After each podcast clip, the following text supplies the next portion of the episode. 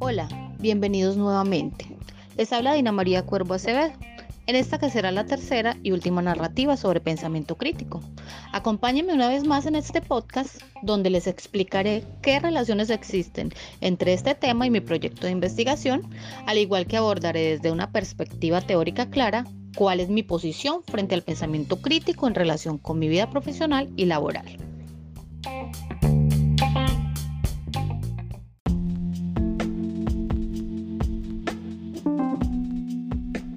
Inicio este espacio de expresión afirmando que según mis concepciones y con base en las teorías abordadas sobre el pensamiento crítico, este es un proceso cognitivo que nos permite desarrollar la capacidad de analizar, reflexionar e intervenir en un asunto o contexto para tomar partido, cuestionar lo que sucede, seleccionar y dar tratamiento a información pertinente y usar todo esto para generar en el accionar cotidiano unas habilidades integrales que den cuenta tanto de la parte racional como de la parte axiológica que nos rige y nos permite convivir con los demás en sociedad.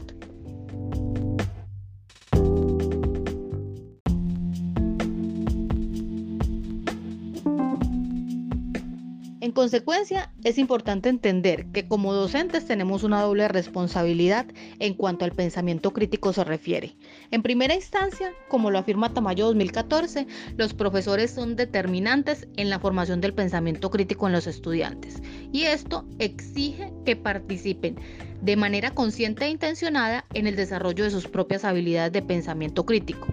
por lo que resulta indispensable que como docentes seamos pensadores críticos, para así tener la conciencia plena de orientar la otra gran responsabilidad que tenemos de enfocar nuestra labor hacia el desarrollo de la criticidad de nuestros estudiantes. Y en verdad esta labor no es para nada sencilla ya que es necesario dejar de lado cualquier dogmatismo, prejuicio o sentimiento negativo que nuble nuestro buen juicio para analizar alguna situación y tomar la decisión de encaminar nuestras prácticas lejos de la educación tradicional transmisionista.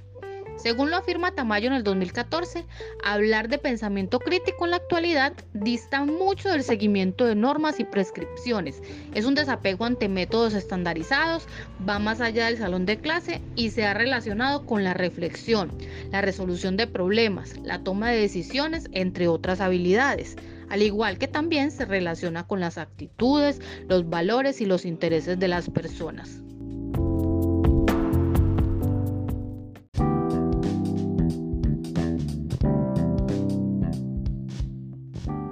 En este sentido, mi trabajo de investigación, el cual he venido realizando con mi compañera Juliana Carmona Álvarez, ha sido enfocado en el desarrollo de las habilidades argumentativas por medio del uso de diferentes lenguajes, como el lenguaje oral, el lenguaje escrito y el lenguaje del dibujo. Todo esto para determinar qué tanta incidencia tienen dichos lenguajes para desarrollar los niveles argumentativos de los estudiantes en las clases de ciencias naturales, mientras abordamos el concepto de la reproducción humana.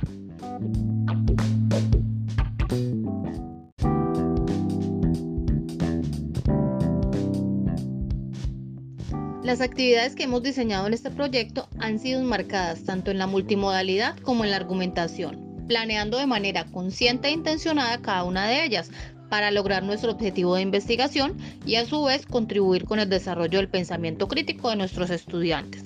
puesto que a través de dichas actividades se abordarán otras categorías como las mencionadas por Tamayo, Loaiza y Zona en el 2014, que son la metacognición y la resolución de problemas, las cuales, al igual que los lenguajes y la argumentación, aportan a formar individuos críticos.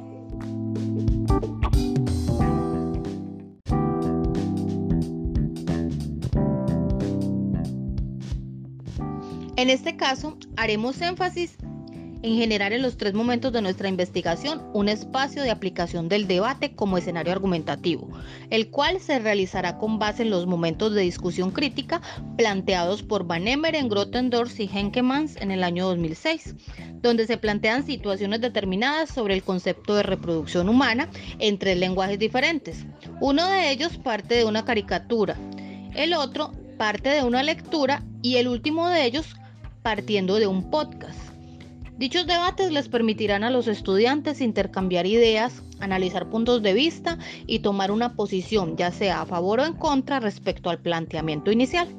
Para esto, la participación de los estudiantes se registrará en una plantilla argumentativa, la cual será la base para que los estudiantes puedan expresar sus ideas ya que creemos firmemente que promoviendo estos espacios dialécticos y dialógicos de comunicación estaremos afianzando la criticidad en nuestros estudiantes.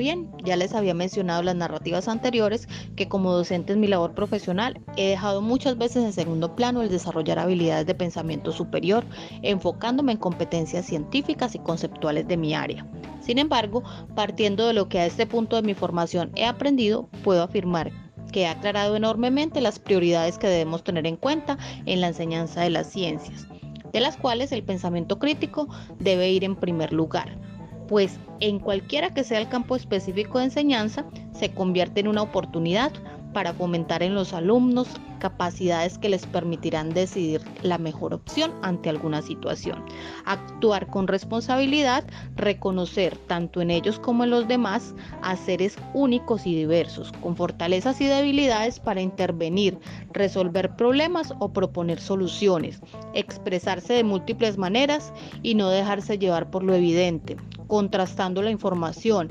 analizando los datos, cuestionando su contexto y actuando consecuentemente por convicción propia para transformar su realidad.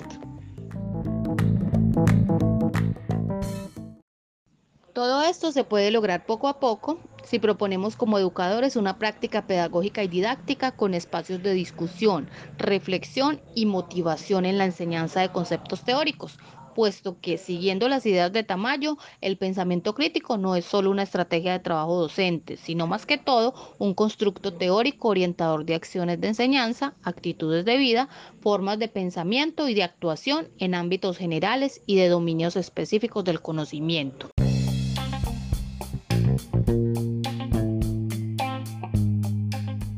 Consiguiente, y para finalizar mi intervención, de aquí en adelante será mi prioridad a la hora de enseñar ciencias trascender de la recitación de conceptos científicos hacia la consecución de, de habilidades superiores de pensamiento que respondan las particularidades de nuestro contexto, especialmente cuando vivimos en un país donde es tendencia la desigualdad social, la desinformación en medios de comunicación y redes sociales y las injusticias, situaciones que se agudizan cuando en la escuela solo se proponen mecanismos de formación que sugieren la programación de obreros útiles, más que de individuos propositivos e inquietos ante el conformismo de aceptar lo que se les ha impuesto. Pues como bien lo menciona Tamayo en el año 2014, según nuestro contexto latinoamericano y colombiano, el desarrollo del pensamiento crítico se puede convertir en una estrategia para la emancipación individual y colectiva, en la que son imprescindibles los procesos educativos y la producción de información y de conocimiento. En palabras populares, el conocimiento es poder. Y en este caso, ser pensador crítico implica el conocimiento y entendimiento del mundo y sus implicaciones para actuar en consecuencia. Agradezco enormemente por la atención prestada durante las tres narrativas y les deseo lo mejor para ustedes y sus familias. Hasta una próxima oportunidad.